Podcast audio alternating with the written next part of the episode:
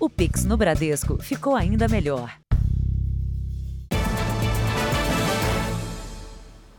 Olá, boa noite. Boa noite.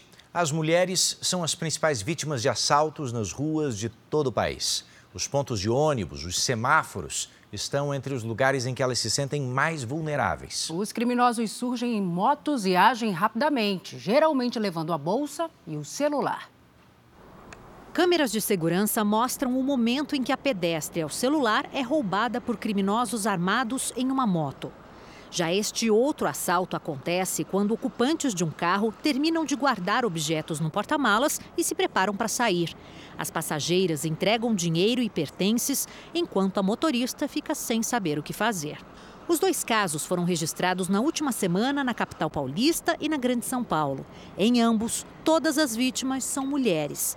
Lucilene, de 36 anos, teve a moto roubada durante um assalto quando voltava para casa há 15 dias. Ao retornar do serviço, por volta de umas 8 horas da noite, eu parei no semáforo e né, aparentemente seis menores me abordaram, puxaram minha mochila, tentaram arrancar meu capacete, me empurraram e levaram minha moto.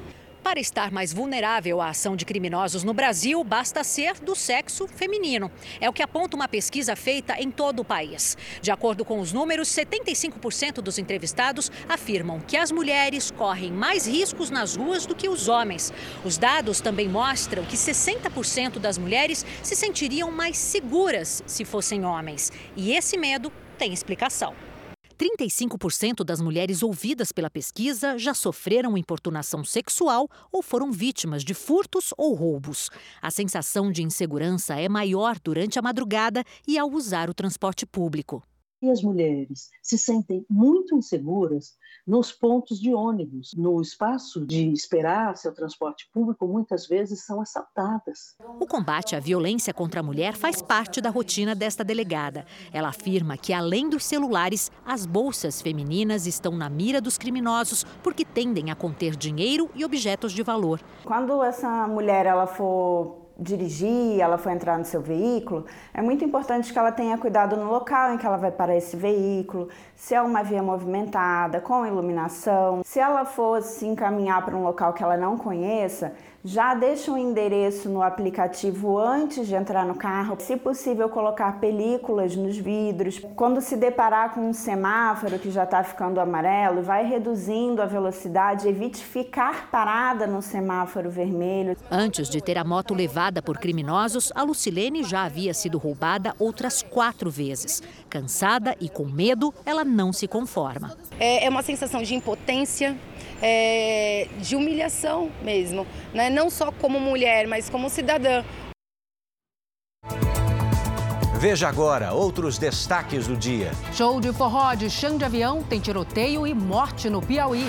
Mulher é atingida por bala perdida na frente dos sobrinhos, no Rio. Presidente eleito Lula descobre inflamação na garganta durante o check-up em São Paulo. A reta final dos preparativos para o Enem. Com 8 bilhões de habitantes no mundo, Índia deve superar a China e se tornar o país mais populoso.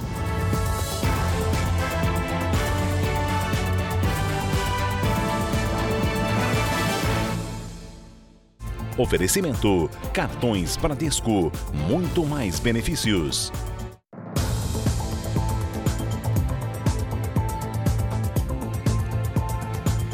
Estamos juntos para você saber que a inauguração da loja de uma marca chinesa de roupas e acessórios causou filas, mas também pancadaria num shopping da Zona Sul de São Paulo.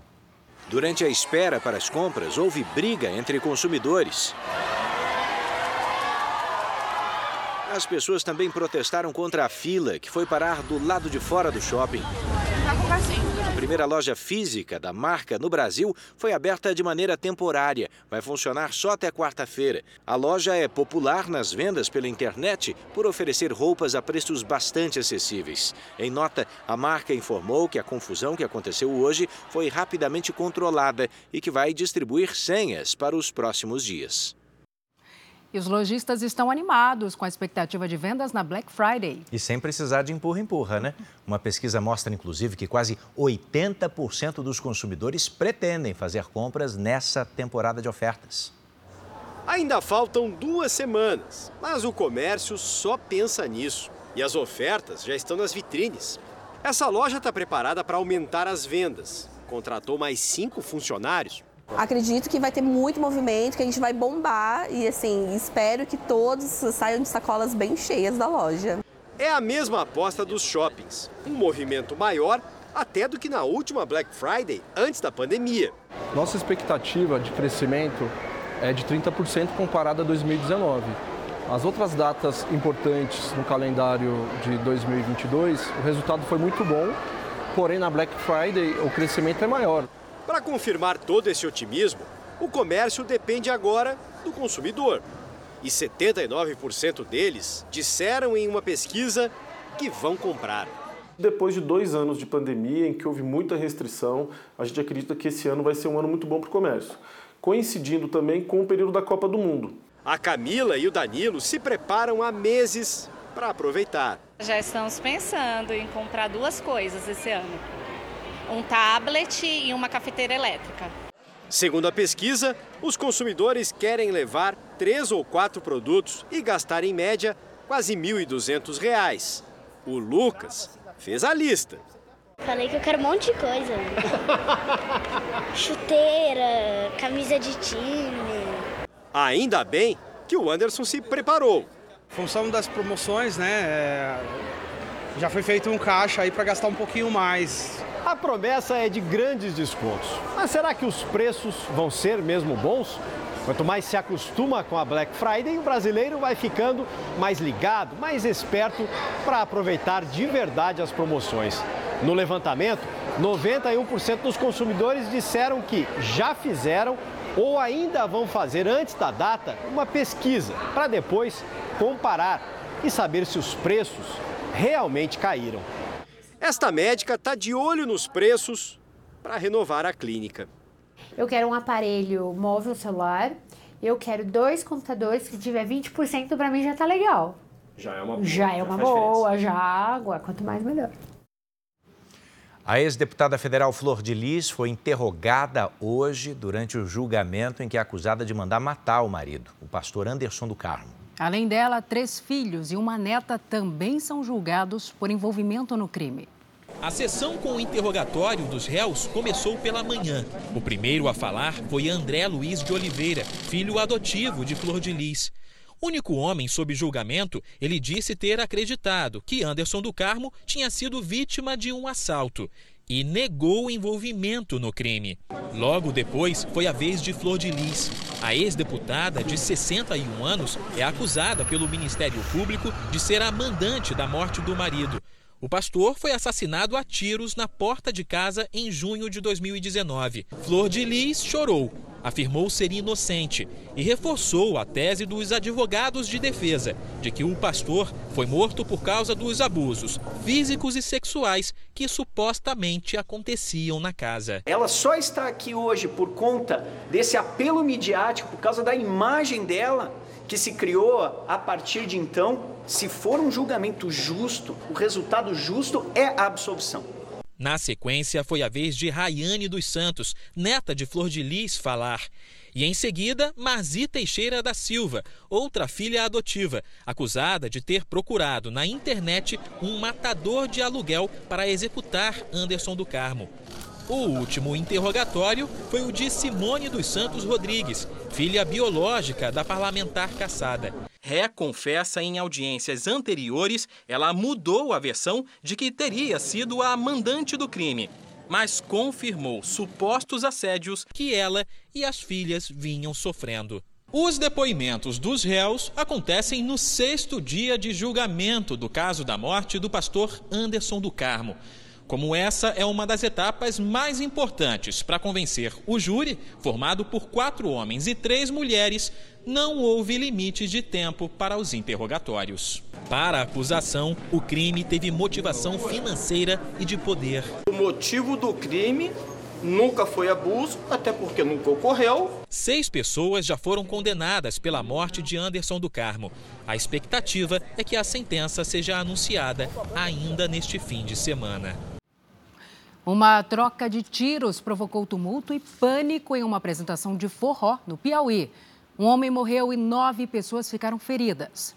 O tiroteio aconteceu no show dos cantores Xande de Avião e Natanzinho. Ao ouvir os primeiros disparos, o público ficou desesperado.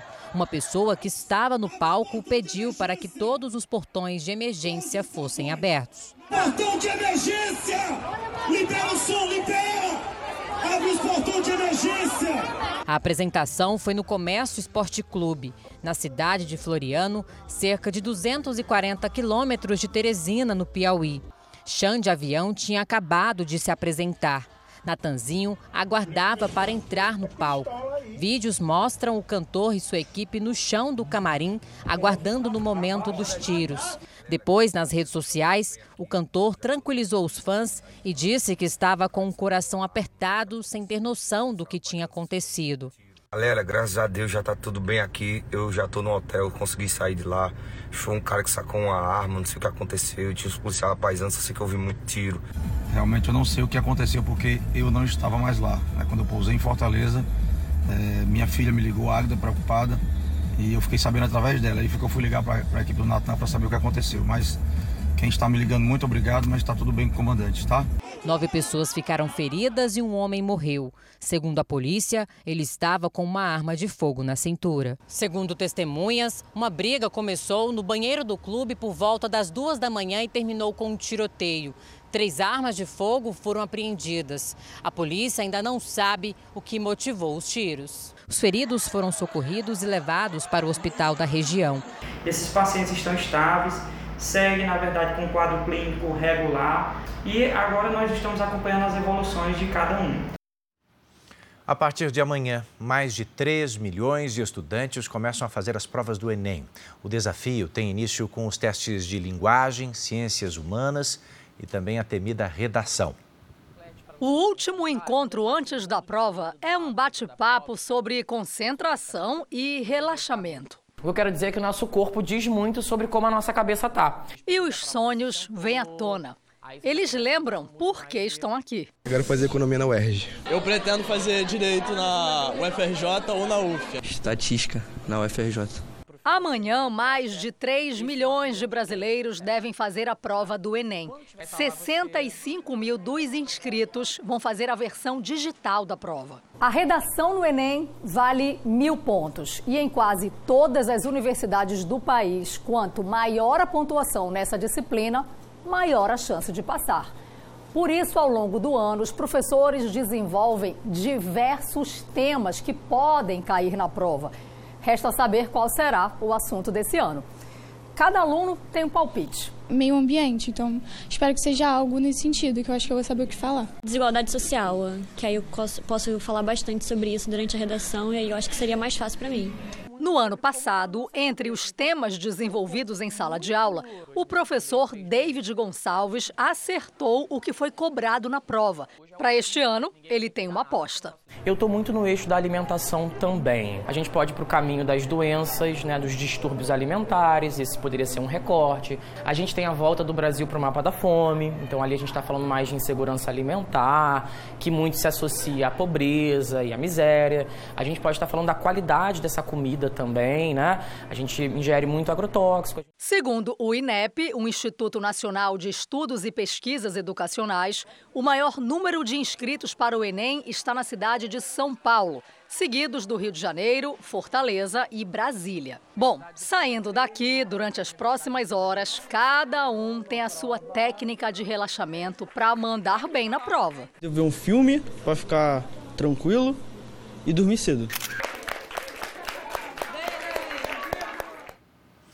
Imagine agora 90 mil campos de futebol. Tá com essa imagem aí? Pois esse é o tamanho do desmatamento da Amazônia só no mês de outubro. É o maior índice para o mês desde 2015, quando a medição começou. A área de desmatamento chegou a 904 quilômetros quadrados. É o maior índice desde 2015, quando as medições começaram a ser feitas. O estudo mapeou os estados da Amazônia que mais desmataram. Em primeiro lugar está o Pará, que devastou 435 quilômetros quadrados. Em seguida vem Mato Grosso, com 150 quilômetros quadrados de área desmatada. Depois, Amazonas, com 142 quilômetros quadrados e Rondônia. O Acre, Roraima, Maranhão e Amapá também registraram desmatamento. As medições são feitas diariamente e analisam alterações na cobertura das florestas, em áreas maiores que 3 hectares. As imagens de satélite conseguem identificar mudanças provocadas por desmatamento ou degradação do meio ambiente. Segundo dados do Instituto de Pesquisas Espaciais, o desmatamento na Amazônia aconteceu principalmente por causa da extração ilegal de madeira e minério na região. As queimadas também contribuíram para a destruição da floresta. Apenas este ano, de janeiro a outubro, a área destruída chegou a quase 9.500 quilômetros quadrados, o equivalente a seis vezes o tamanho da cidade de São Paulo. É muito importante que esse comando, que essa governança, que esse sistema de proteção é, da floresta seja retomado né, para que a gente possa ter uma redução significativa, importante e muito necessária dessas taxas de desmatamento. A taxa oficial de desmatamento da Amazônia em 2022, que leva em consideração os dados de agosto do ano passado a julho deste ano, ainda não foi divulgada. No ano passado, a área desmatada chegou a 13 mil quilômetros quadrados, o maior número desde 2006. Bom, e no sétimo dia de discussões na Conferência do Clima da ONU no Egito, o México prometeu cortar ainda mais a emissão de poluentes até 2030. Já a ex-ministra do Meio Ambiente, Marina Silva, disse que o Brasil vai colaborar na redução de gases, mesmo sem contrapartida do exterior. O projeto faz parte de um acordo com os Estados Unidos. Em oito anos, os mexicanos vão eliminar 35% das emissões de gases causadores do efeito estufa. A meta anterior era de 22%. De acordo com o ministro das Relações Exteriores do país, isso significa dobrar os esforços e investimentos em energia limpa.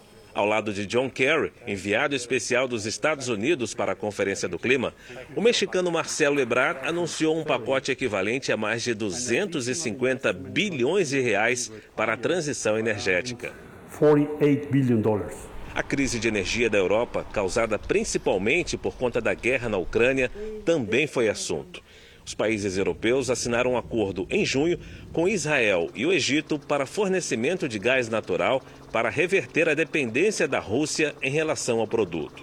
Porém, Israel frustrou os planos da Europa de ter a demanda suprida no curto prazo. Enquanto isso, os negociadores seguem em busca de um pacto histórico que coloque nações emergentes e desenvolvidas nas mesmas condições de combater o aquecimento global. Representantes do V20, o grupo de países mais vulneráveis às mudanças climáticas, formado em sua maioria por nações africanas e asiáticas, propuseram renegociar sua dívida externa. Com isso, conseguiriam mais recursos para implementarem iniciativas sustentáveis. Os países mais ricos prometeram analisar a ideia. Em um evento paralelo, a ex-ministra do Meio Ambiente, Marina Silva, afirmou que o Brasil fará parte do esforço independentemente dos investimentos estrangeiros. O Brasil participa do esforço de preservar as florestas globais, tanto no nosso continente, quanto na Ásia, quanto na África, mas reconhecemos que nós somos um país de renda média alta. Existem países de renda baixa, países de renda média baixa que precisam de mais apoio até do que nós. Marina ainda citou o Brasil como uma referência para o mercado de compensação de carbono. O Brasil vai apostar nos investimentos para essa nova economia. O Brasil tem condição de ser a base de produção do hidrogênio verde. E isso porque nós temos condição de ter uma matriz energética 100% limpa. Uma tempestade provocou chuva forte e inundações no leste da Espanha. Centenas de moradores estão ilhados. A Agência Nacional de Meteorologia Espanhola emitiu alerta máximo para a região de Valência. Imagens divulgadas pelas equipes de resgate mostram moradores sendo retirados dos carros que ficaram presos na enchente. Esse motorista precisou escalar um barranco com a ajuda de uma corda para escapar. O volume de chuva fez com que rios transbordassem, deixando vários bairros debaixo d'água. Uma idosa foi socorrida com maca depois de ter a casa inundada. Todos os voos para Valência e a cidade vizinha de Aldaia foram cancelados. E o presidente norte-americano Joe Biden cometeu uma gafe ao confundir Camboja com Colômbia no encontro regional do Sudeste Asiático. Biden estava fazendo um discurso, um discurso de agradecimento ao país sede do evento, quando cometeu esse erro. Ele trocou Camboja por Colômbia ao mencionar o primeiro-ministro cambojano, Hun Sen, que lidera as conversas entre os dez países membros do bloco. Não é a primeira vez que o democrata comete esse erro. Ao deixar a Casa Branca para essa viagem à Ásia, ele disse aos jornalistas que estava indo para a Colômbia, antes de se corrigir e dizer que iria ao Camboja para esse encontro diplomático. E nos Estados Unidos, a confirmação do resultado no estado do Arizona, na eleição para o Senado, deixou o Partido Democrata mais perto de controlar a casa. Agora, o partido do presidente Joe Biden tem 49 assentos no Senado, mesmo número do Partido Republicano. Há ainda duas cadeiras em disputa: Nevada, onde a contagem está em andamento, e Geórgia, onde haverá segundo turno. Só que a vice-presidente Kamala Harris tem voto de Minerva em caso de empate. Já na Câmara dos Deputados, os republicanos devem confirmar a vitória. Até o momento, o partido do ex-presidente Donald Trump já conquistou sete cadeiras a mais em relação à última eleição. E a seguir você vai ver que aqui no Brasil o governo eleito já tem 44 integrantes na equipe de transição. E também ambientalistas retiram meia tonelada de lixo das praias da Bahia.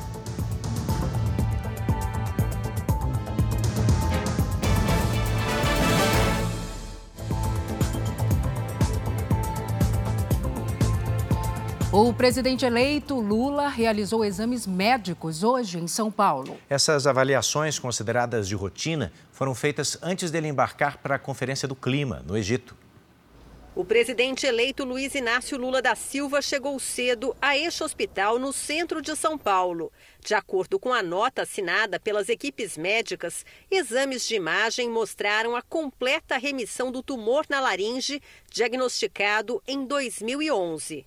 A partir de um dos exames, os médicos constataram alterações inflamatórias decorrentes do esforço com a voz, além de uma pequena leucoplasia, que são lesões de cor branca numa área do pescoço. A bateria de exames foi feita pouco antes do primeiro compromisso internacional de Lula, depois de vencer as eleições à presidência. Lula deixou o hospital no início da tarde. Na segunda-feira, o presidente eleito embarca para o Egito para participar da COP27, Conferência da ONU sobre Mudanças Climáticas que atingem o planeta. Uma edição extra do Diário Oficial da União formalizou nomes das pessoas que integram até agora a equipe de transição do governo Lula. A publicação trouxe os indicados para sete grupos e dois cargos especiais. Entre os nomes divulgados estão o da chefe de cozinha Bela Gil, filha do ex-ministro da Cultura Gilberto Gil, para o Núcleo de Desenvolvimento Social e Combate à Fome, e o ex-presidente do BNDES, Luciano Coutinho, que vai integrar o Grupo da Indústria. Durante a semana, o vice-presidente eleito Geraldo Alckmin já havia nomeado o ex-ministro Aloysio Mercadante na coordenação dos grupos técnicos. A presidente do PT, a deputada federal Gleisi Hoffmann, na articulação política e o ex-deputado federal Floriano Pesaro na coordenação executiva. Gleisi e Mercadante atuam como voluntários, sem receber salários. Os últimos nomes da equipe de transição devem ser anunciados na semana que vem. Na quarta-feira, representantes do governo eleito e parlamentares devem apresentar o texto final da proposta de emenda à Constituição, que autoriza mais um drible no teto de gastos e que deve ser batizada de PEC do Bolsa Família. A ideia é garantir até 105 bilhões de reais para complementar o orçamento do ano que vem e fixar o valor do benefício de forma permanente em 600 reais ainda está em negociação na proposta que os recursos para o novo Bolsa Família, em substituição ao atual Auxílio Brasil, sejam sempre fixados fora do teto. Outro ponto em aberto é estabelecer um percentual da receita para investimentos, que também não seja atingido pelo teto, o que poderia trazer uma ampliação total de gastos de quase 200 bilhões de reais. Mas a PEC não é unanimidade entre os apoiadores do presidente eleito. O senador Renan Calheiros, do MDB de Alagoas, voltou a criticar a proposta e a defender outras alternativas, como a edição de medidas provisórias. Para Calheiros, a PEC traz para a Constituição o orçamento secreto e sinaliza uma aliança com o Centrão, liderado pelo adversário político dele, presidente da Câmara, Arthur Lira, do Progressistas de Alagoas. O Ministério Público do Distrito Federal solicitou a abertura de investigação sobre um suposto apagão em computadores da Presidência da República. O procedimento foi aberto depois que o portal R7 revelou que funcionários do Palácio do Planalto foram impedidos de acessar o sistema de informática depois de um ataque hacker. O Ministério Público quer saber se computadores da presidência foram formatados, se arquivos foram danificados ou apagados e se dados foram vazados ou perdidos. Existe outra apuração também para saber se houve alguma investigação interna sobre a origem do ataque. O Palácio do Planalto ainda não se manifestou. Vamos ver como fica a previsão do tempo nesse feriadão com a Paloma Poeta. Paloma, boa noite para você. Oi, Salso e Edu. Vamos começar a dizer que eu, quando venho, trago frio e chuva, viu? Ah, é? Mas é mais ou menos isso. Boa noite para vocês e a todos que nos acompanham. É que há uma maior nebulosidade concentrada sobre as regiões sudeste e centro-oeste do país. E a circulação de ventos que atua no centro-sul do Brasil favorece a formação de nuvens de chuva. Há risco para tempestades com ventania e granizo em Minas Gerais e em Mato Grosso do Sul, assim como no Paraná, Santa Catarina e Rio Grande do Sul. Aliás, essa chuva forte pode causar alagamentos pontuais. Nas áreas claras do mapa, tempo firme. Em Curitiba, sol encoberto e pode chover a qualquer momento do dia, faz 25 graus. No Rio de Janeiro, mesma coisa e chega a fazer 32. Em Campo Grande, também, mas com 33. Em Recife, chuva pela manhã e depois sol e 29 graus. Em Belém, faz sol e 33. E em Porto Velho, chuva e sol com até 34 graus. Aqui na capital paulista, o calor continua no período da tarde, assim como a chuva. Previsão de pancadas isoladas. Amanhã chega a fazer 30 graus e as temperaturas caem um pouquinho só na quarta, com mínima de 17 e máxima de 26. No tempo delivery, quem manda é você. A gente começa pelo pedido do Gilberto. Ele é da linda e castigada Mariana, Minas Gerais. Oi, Gilberto. Por aí, friozinho pela manhã, com mínimas, olha só, de 12 e 13 graus.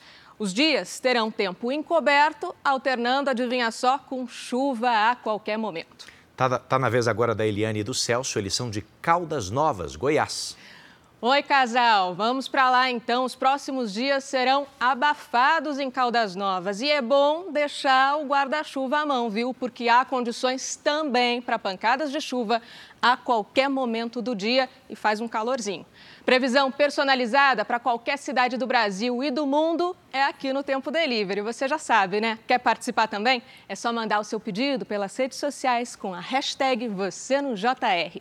Salce, Edu, um ótimo domingo para vocês. Ótimo domingo. Até Obrigado. a próxima, Paloma. Até.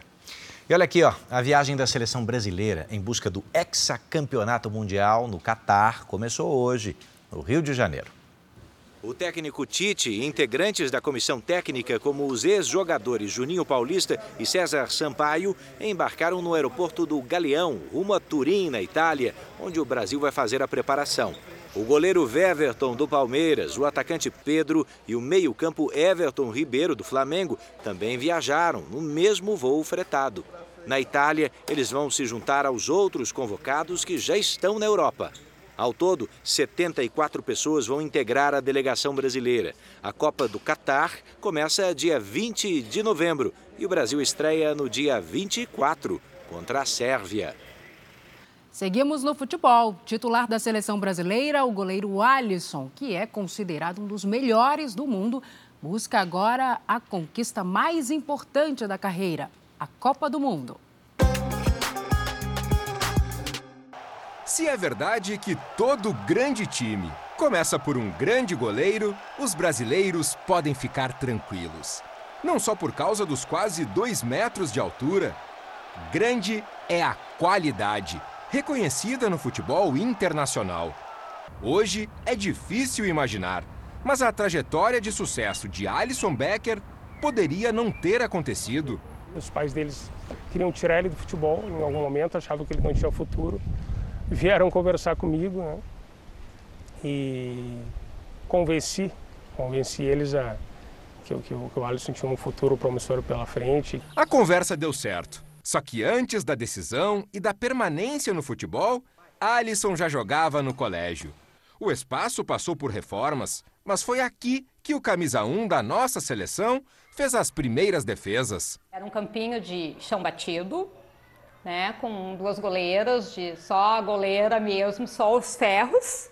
Dos 5 aos 7 anos, estudou nessa escola, onde além de começar a jogar bola, aprendeu a ler e a escrever. Ele era uma criança muito alegre, esperta, uh, tinha uma facilidade muito grande de comunicação, uh, adorava o futebol e a bola. Isso tudo em Novo Hamburgo, cidade que fica a 40 quilômetros de Porto Alegre e do estádio Beira Rio, a casa do Internacional. O clube do coração que virou praticamente uma segunda casa para Alisson. Aos oito anos, ele começou a trajetória nas escolinhas do Inter. Passou pelas categorias de base, virou profissional. Uma identificação comprovada nas últimas férias do jogador. Poder voltar para minha casa aqui, para o Inter, é, desfrutar né, e, e treinar um pouco aqui, no lugar onde eu passei um pouco menos da metade da minha vida. Foi tudo muito rápido. O bom aluno Alisson sempre gostou de futebol. E depois de ser destaque nas salas de aula, ele ganhou fama no Internacional, na Roma e no Liverpool.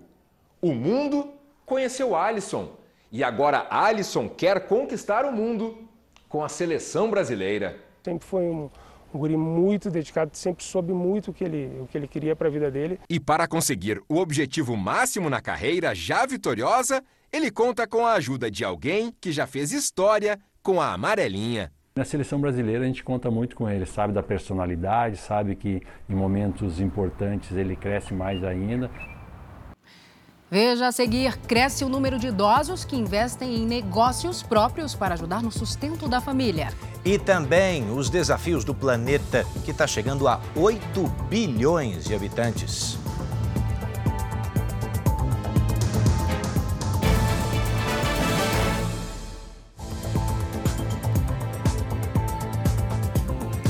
Já estamos de volta para você saber que estelionatários têm usado duas modalidades de golpe ao mesmo tempo para atrair as vítimas. Eles invadem perfis nas redes sociais e abordam os amigos daquela pessoa com ofertas falsas de investimentos via Pix. A proposta de dinheiro rápido veio por mensagem na rede social de uma grande amiga de Jéssica. Com um investimento de 170 reais via Pix, ela ganharia um lucro de quase cinco vezes o valor investido. Eu depositei 170 e eles mandaram o comprovante, que já tinha recebido. Aí falou assim: espera uns minutinhos que já vai ser liberado. Mas Jéssica não sabia que o perfil da amiga tinha sido invadido por um golpista. Ele disse que o investimento teria participação da gerente de um banco e que o valor aplicado seria um empréstimo para quem está no cheque especial. Nesse tipo de golpe, os criminosos recorrem a uma estratégia quase infalível. Logo depois do Pix, eles pedem para a vítima gravar um vídeo convidando os seguidores e também os amigos a participarem do esquema com investimento para lá de lucrativo. Fiz investimento de 170 reais e tá dando tudo certo. Quem quiser pode fazer. É confiável. Mas assim que ela fez o post, percebeu que não conseguia mais acessar a própria rede social é bem provável que durante essa conversa tenha tido a comunicação, o envio de códigos de acesso ou até é, que tenha clicado em algum link e isso resultou no hackeamento de outras contas que foram seguidores daquela primeira conta hackeada. Enquanto isso, os criminosos usavam o perfil de Jéssica para avisar os seguidores dela sobre a segurança do investimento. Só nos primeiros três meses de 2022, o Procon de São Paulo recebeu mais de 1.600 reclamações sobre transferências indevidas por Pix em golpes semelhantes. Mil casos a mais do que foi registrado no mesmo período do ano passado. Quando vier pedidos ou ofertas de ótimos investimentos, é uma oportunidade que se encerra em pouco tempo, ou naquele dia, a desconfiança deve prevalecer, porque na maioria dos casos, eu diria que mais de 90% vai se tratar de golpe. Jéssica descobriu o golpe depois de uma ligação da amiga verdadeira e registrou um boletim de ocorrência. É uma coisa muito horrível. É como se você fosse acusada de um crime qual você não cometeu. A disputa de território entre criminosos no Rio de Janeiro provocou mais uma morte. Desta vez, uma mulher de 30 anos foi atingida por uma bala perdida no Morro do Fubá, zona norte da capital. A faxineira havia acabado de buscar os sobrinhos na escola e subir a comunidade com as crianças na noite de ontem, mas o caminho foi interrompido. Tiroteio do nada. Ela parou, não deu tempo dela se esconder ou correr. Ela foi baleada, um tiro de fuzil na barriga dela. Mais uma que vai embora, mais uma bala perdida que tira uma inocente. Daniele Silva Santos foi socorrida pelo marido com a ajuda de moradores, mas já chegou morta no hospital. A polícia foi acionada, mas afirma que quando chegou aqui na comunidade não havia mais troca de tiros. Os policiais prenderam um homem suspeito de homicídio que estava foragido. Ele foi encontrado ferido e está sob custódia no hospital. Daniele deixa um bebê de um ano. Ela é mais uma vítima dos confrontos entre traficantes e milicianos que se arrastam há anos na região e vem se intensificando nos últimos meses. Em agosto deste ano, o turista americano Joseph Thomas, de 28 anos, foi baleado dentro do apartamento de uma amiga. Ele passava férias no Brasil e morreu no hospital. No mesmo dia, outro homem foi encontrado morto na rua e duas pessoas que estavam em um ônibus ficaram feridas. Somente este ano, 84 pessoas foram vítimas de balas perdidas na capital fluminense. 21 morreram. Daniele está entre esses mortos. Muita maldade. Quero justiça, justiça, que fizeram isso com minha filha. Com a chegada do fim do ano, vem aí o 13º salário e as promoções no comércio. Então a nossa equipe preparou um alerta para você, porque com mais dinheiro circulando na praça, acaba circulando também um maior número de possibilidades de golpe ou até de crimes, como a saidinha de banco. Pois é, os alvos principais desses ladrões são os idosos atacados justamente depois de sacar dinheiro em caixas eletrônicos. A mulher, consolada pelas pessoas, acaba de ser assaltada no meio da rua. É duro, você tem seu dinheirinho de pagar suas continhas, para tá, tá tudo certo, para não ficar devendo para ninguém e quando acabar acontecer isso com você. Eram 11 horas da manhã, numa movimentada região comercial da capital paulista. Dona Edith, de 69 anos, havia sacado a aposentadoria no banco. As contas eu vou dar um jeito. Eu vou ligar, vou, vou pedir para eles poderem não cortar minha água e nem a luz. Porque o último dinheirinho que eu tinha me levar de eu pagar minhas contas. Dona Edith é mulher, idosa, estava sozinha e sacou dinheiro no caixa eletrônico no quinto dia útil do mês. É o perfil ideal de vítima para os ladrões. Este delegado explica que os criminosos geralmente escolhem idosos por serem mais vulneráveis e terem uma rotina estabelecida. O idoso não gosta de deixar dinheiro no, banco, eles têm essa cultura. O delegado aconselha evitar sacar dinheiro sozinho e também ficar de olho na movimentação das agências. São datas de pagamentos que, notoriamente no Brasil, todo mundo sabe e todo mundo percebe, e não seria diferente por parte da criminalidade, que aqueles dias os bancos são cheios de trabalhadores, cheios de aposentados e pensionistas que vão lá para retirar valores e andar consigo. Mas nem sempre a vítima é idosa ou o crime acontece na rua. Wagner foi assaltado por um criminoso armado dentro de uma agência quando pagava um boleto no caixa eletrônico.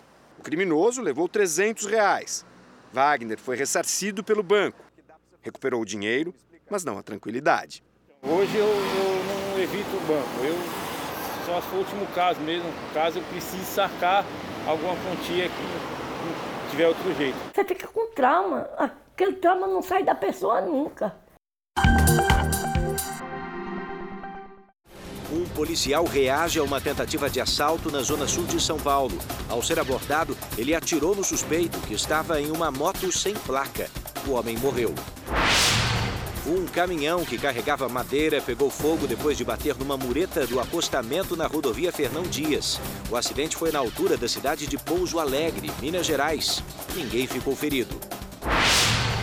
Duas pessoas se machucaram no desabamento de três casas na zona norte do Rio de Janeiro, na madrugada de hoje. Uma das vítimas sofreu fraturas e está hospitalizada. A outra foi atendida e liberada. A Defesa Civil foi acionada e avalia agora possíveis danos nos imóveis vizinhos. Ainda não se sabe o que causou o desabamento. Quase quatro anos depois da tragédia de Brumadinho, em Minas Gerais, moradores da cidade sofrem com diversos transtornos psiquiátricos. As pesquisas mostram que houve aumento em quadros de depressão, de ansiedade e na busca por calmantes. Desta vez, a sirene tocou. Mas foi apenas uma simulação, ao contrário do dia do rompimento da barragem da mina Córrego do Feijão, quando não se ouviu o alerta. Era 25 de janeiro de 2019. Quase quatro anos depois, Brumadinho continua impactada pelos transtornos da tragédia que deixou 270 mortos. Um levantamento feito pela Prefeitura mostra que o consumo de calmantes cresceu 70% na cidade. As consultas com psiquiatras mais que dobraram. Antes do rompimento da barragem, não havia pesquisa sobre a saúde mental dos moradores aqui de Brumadinho. Mesmo sem essa possibilidade de se fazer uma comparação com os números do passado, os pesquisadores atribuem a maioria dos diagnósticos atuais ao acidente. Uma outra pesquisa, desta vez da Fundação Oswaldo Cruz, com participação da Universidade Federal de Minas Gerais, ouviu 2.740 moradores. O estudo também revelou quadros de depressão, transtorno pós-traumático e ansiedade. Os diagnósticos foram mais comuns entre mulheres, idosos e moradores próximos à mineração. Silas ainda precisa de tranquilizantes. Virou líder comunitário para ajudar quem tem dificuldade em retomar a vida. O que a gente está sempre cobrando, né, e sempre falando, que nós temos que ser tratados diferente. Brumadinho tem que criar um plano de ação. Até quando que a gente vai conseguir reconstruir as nossas vidas, né? Em nota, a Vale informou que foi criado um programa para prestar assistência psicológica e social às famílias atingidas. Segundo a empresa, cerca de 3.300 pessoas foram atendidas em Brumadinho. Atenção agora para as próximas imagens que foram registradas por um motorista e mostram o momento em que dois carros que estariam participando de um racha provocam um grave acidente na marginal Tietê, em São Paulo. Foi essa madrugada. Nas imagens, um veículo tenta ultrapassar o outro, mas o motorista perde o controle da direção e atinge um táxi tomba na pista logo à frente. Havia um casal, hein? Um casal de idosos, além do motorista. Os três tiveram ferimentos leves. Um dos suspeitos de participação no racha foi levado para a delegacia. O outro deu no pé, está foragido. Uma picape desgovernada foi parar na vitrine de uma loja de roupas infantis em Alegre, no Espírito Santo. A motorista perdeu o controle da direção depois do choque com o caminhão no cruzamento. A picape ainda atingiu uma van estacionada e um carro antes de invadir a loja.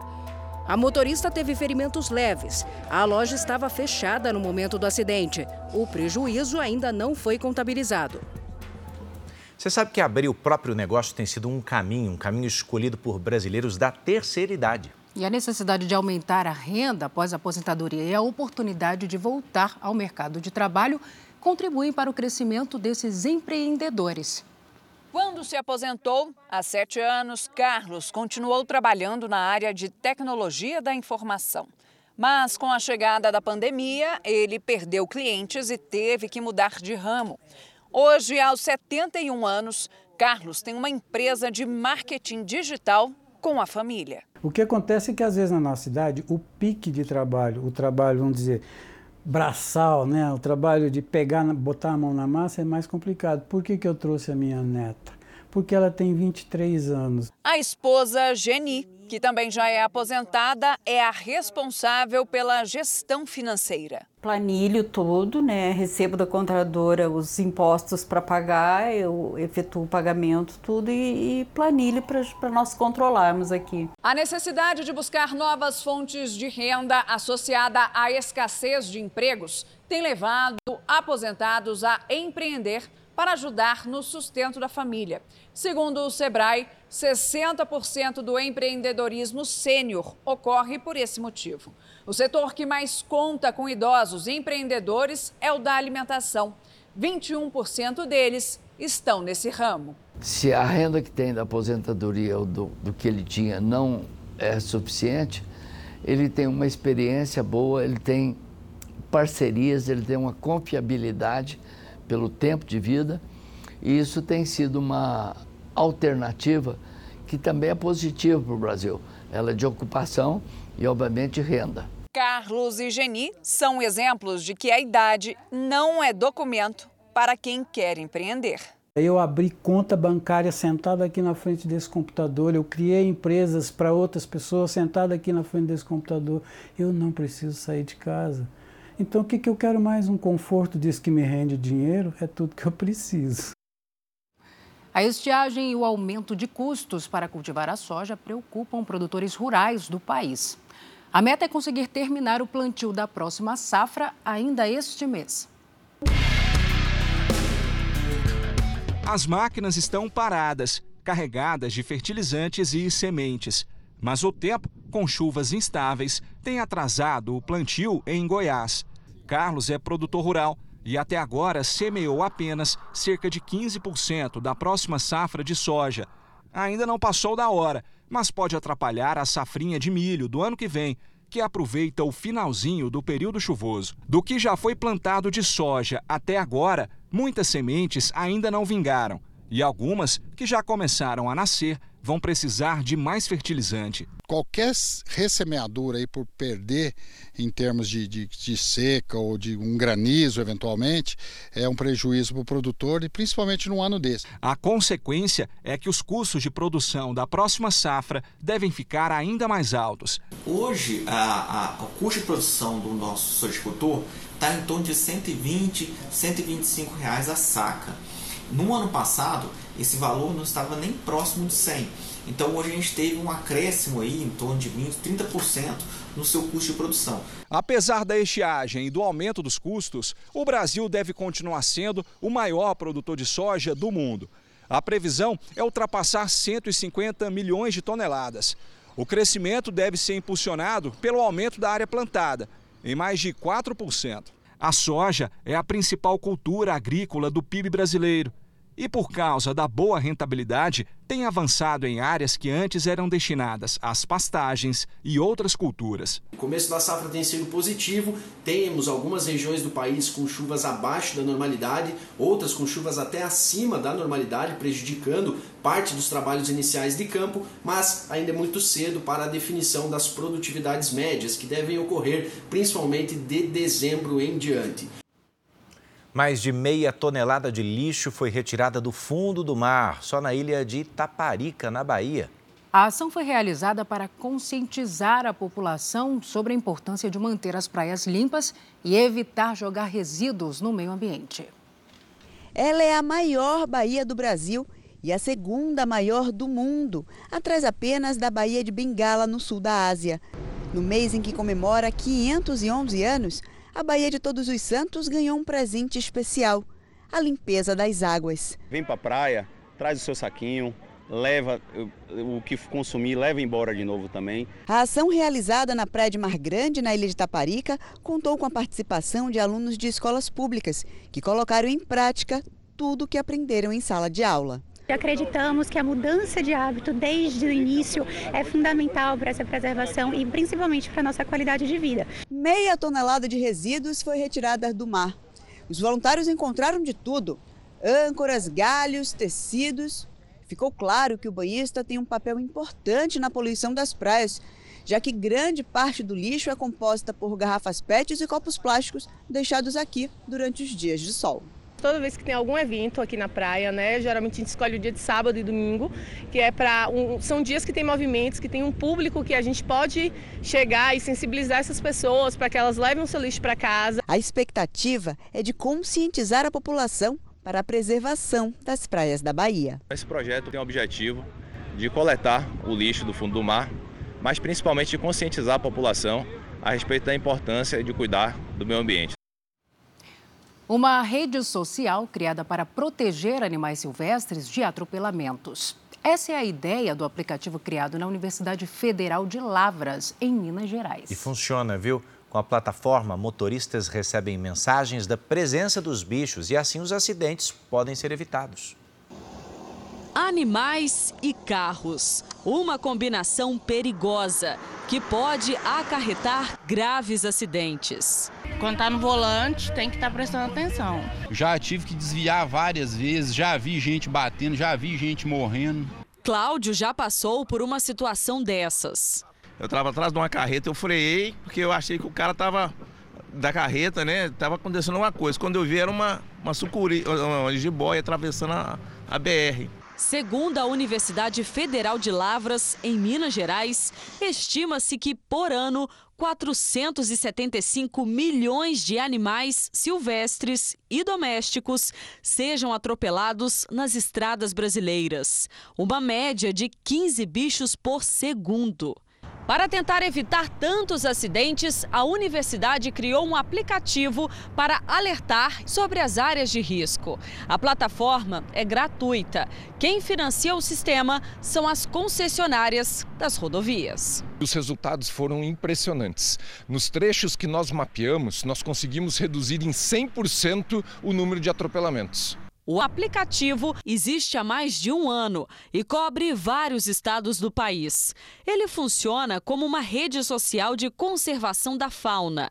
Qualquer pessoa que testemunhar o atropelamento ou a presença de animais silvestres pode enviar fotos para o sistema. Na Bahia, estruturas aéreas e subterrâneas foram construídas para proteger os animais que passam pelas estradas. Um investimento que já traz resultado. Elas são muito eficientes e extremamente importantes dentro desse processo de proteção da nossa biodiversidade. Veja agora os destaques do Domingo Espetacular. Exclusivo: o consórcio do crime.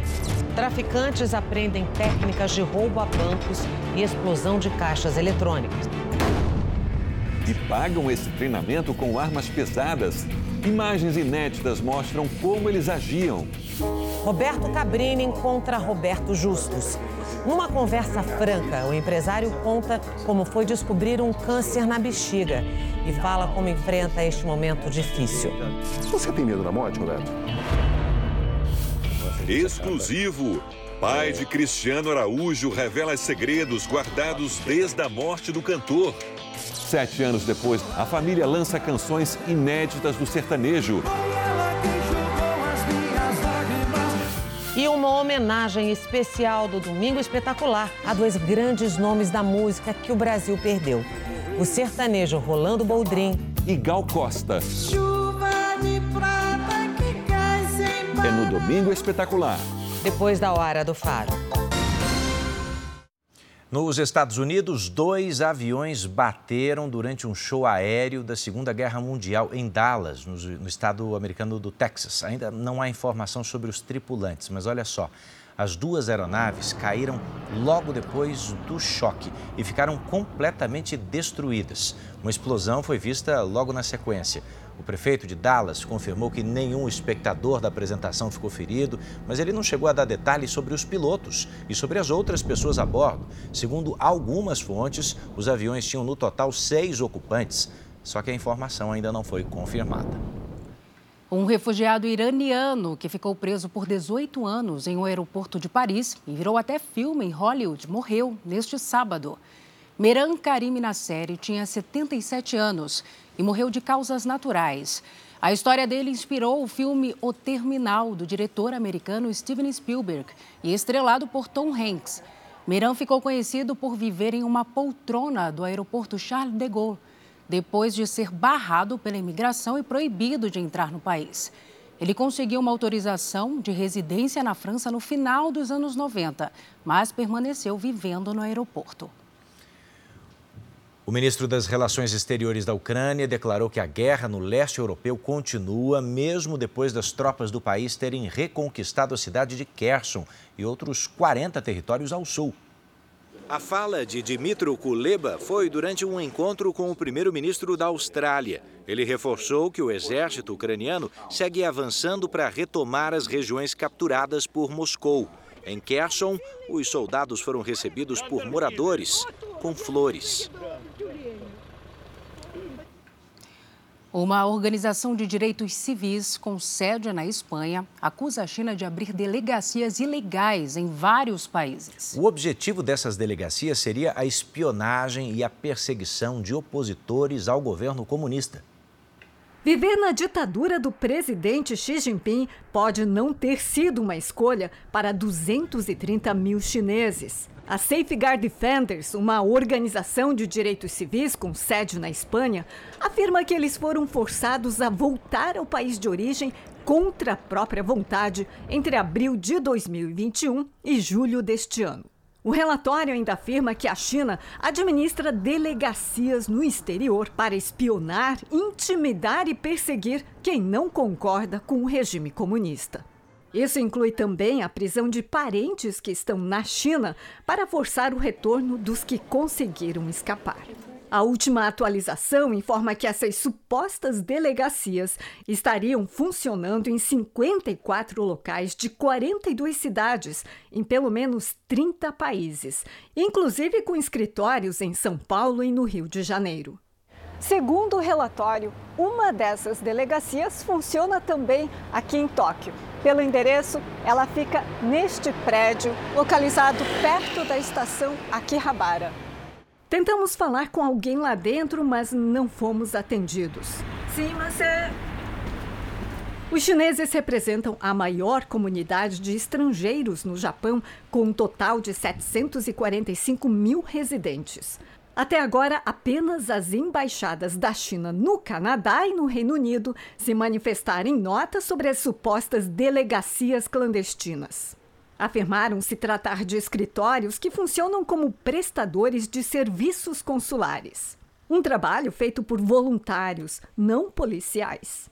Canadá, Holanda e alguns países da Europa, como Portugal e Espanha, abriram investigações. Se as denúncias forem confirmadas, o governo de Pequim poderá ser questionado por uma acusação grave de violação dos direitos humanos, agora fora da China.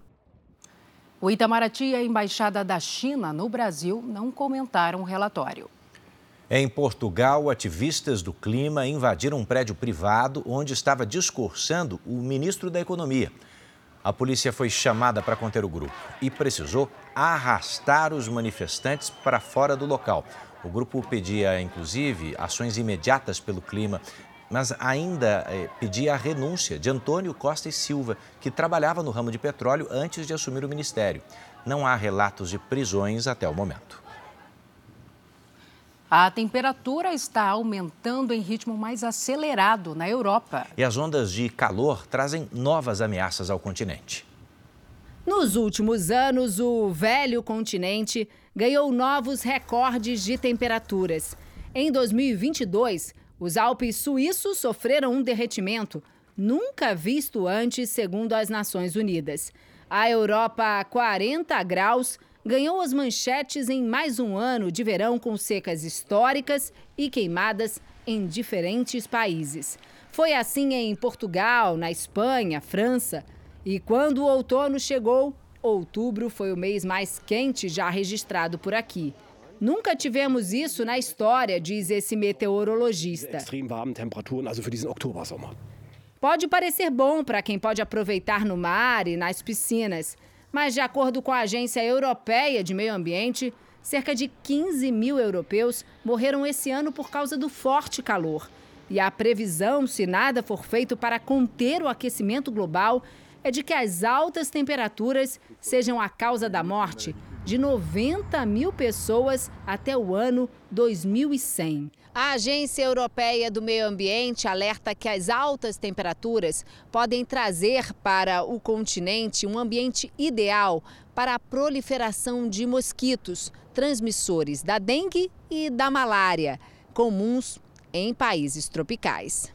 No Reino Unido, cientistas já identificaram ovos de mosquitos que podem transmitir a dengue e o vírus do Nilo Ocidental. que provoca, na maioria dos casos, febre, dor de cabeça e vômito. Os dados mostram que o aumento do calor não é um fenômeno passageiro. Nos últimos 30 anos, as temperaturas na Europa subiram duas vezes mais que a média global, cerca de meio grau por década, de acordo com o relatório da Organização Meteorológica Mundial. O planeta vai chegar à marca de 8 bilhões de habitantes agora, nessa semana que vai começar. Isso segundo estimativas da ONU. Em 2023, a Índia deve inclusive passar a China e se tornar o país mais populoso. Especialistas alertam que o crescimento da população traz desafios para o mundo inteiro. Diminuir as desigualdades, aprimorar a produção de energia e de alimentos são temas que devem estar no centro da discussão entre os principais líderes mundiais. Prestes a dar à luz, Amanda sabe que a filha vai nascer num momento histórico. Segundo uma projeção da ONU, no dia 15 de novembro, o mundo vai atingir o número de 8 bilhões de habitantes. Passar para ela meus valores, é, minha visão de mundo, poder continuar, né, deixar minha, minha marca aí também no mundo. Eu fico muito feliz dela, de estar contribuindo para esses 8, 8 bilhões. Mas o que muda no planeta quando chegarmos aos 8 bilhões? Alguns pesquisadores chegam a dizer que a, o planeta não terá fontes suficientes para abastecer tanta gente, garantir a sua sobrevivência. Agora, os otimistas chegam a dizer que as tecnologias não param de avançar, é, buscando é, fontes de energias mais renováveis, sustentáveis e outras tantas que possam vir a surgir para conseguir garantir a ONU também aponta que em 2023 a Índia vai passar a China e se tornar o país mais populoso. O embaixador indiano no Brasil diz que com uma população de 1 bilhão e 400 milhões e uma economia em crescimento, a Índia tem a obrigação de colaborar para o desenvolvimento mundial. O planeta de 8 bilhões de pessoas tende a ser um mundo mais desigual, segundo especialistas. Enquanto nos países pobres a taxa de natalidade é alta, nos países ricos a população está cada vez mais envelhecida. Estados Unidos, Europa e até o Brasil devem ser o destino de refugiados que fogem de guerras, perseguição e fome. À medida que as desigualdades é, afloram é, na América Latina, a tendência é que o Brasil receba mais esses imigrantes, é, nem todos entrando, claro, de forma clandestina, mas a entrada deles se dá sobretudo nos grandes centros econômicos. Né? Num mundo cada vez mais tecnológico, Amanda é otimista e aposta no sucesso da filha e da nova geração. Eles conseguem muito mais jovens, muito mais novos é, o acesso à informação, ao que podem melhorar no mundo. É isso que eu quero passar para ela, que ela, que ela entenda que ela pode mudar o mundo sim. E como pode? O Jornal da Record está terminando. A edição de hoje na íntegra, também nossa versão em podcast, estão no Play Plus e em todas as nossas plataformas digitais. Fique agora com os melhores momentos de Reis. Boa noite, cuide-se e até a próxima. Boa noite para você.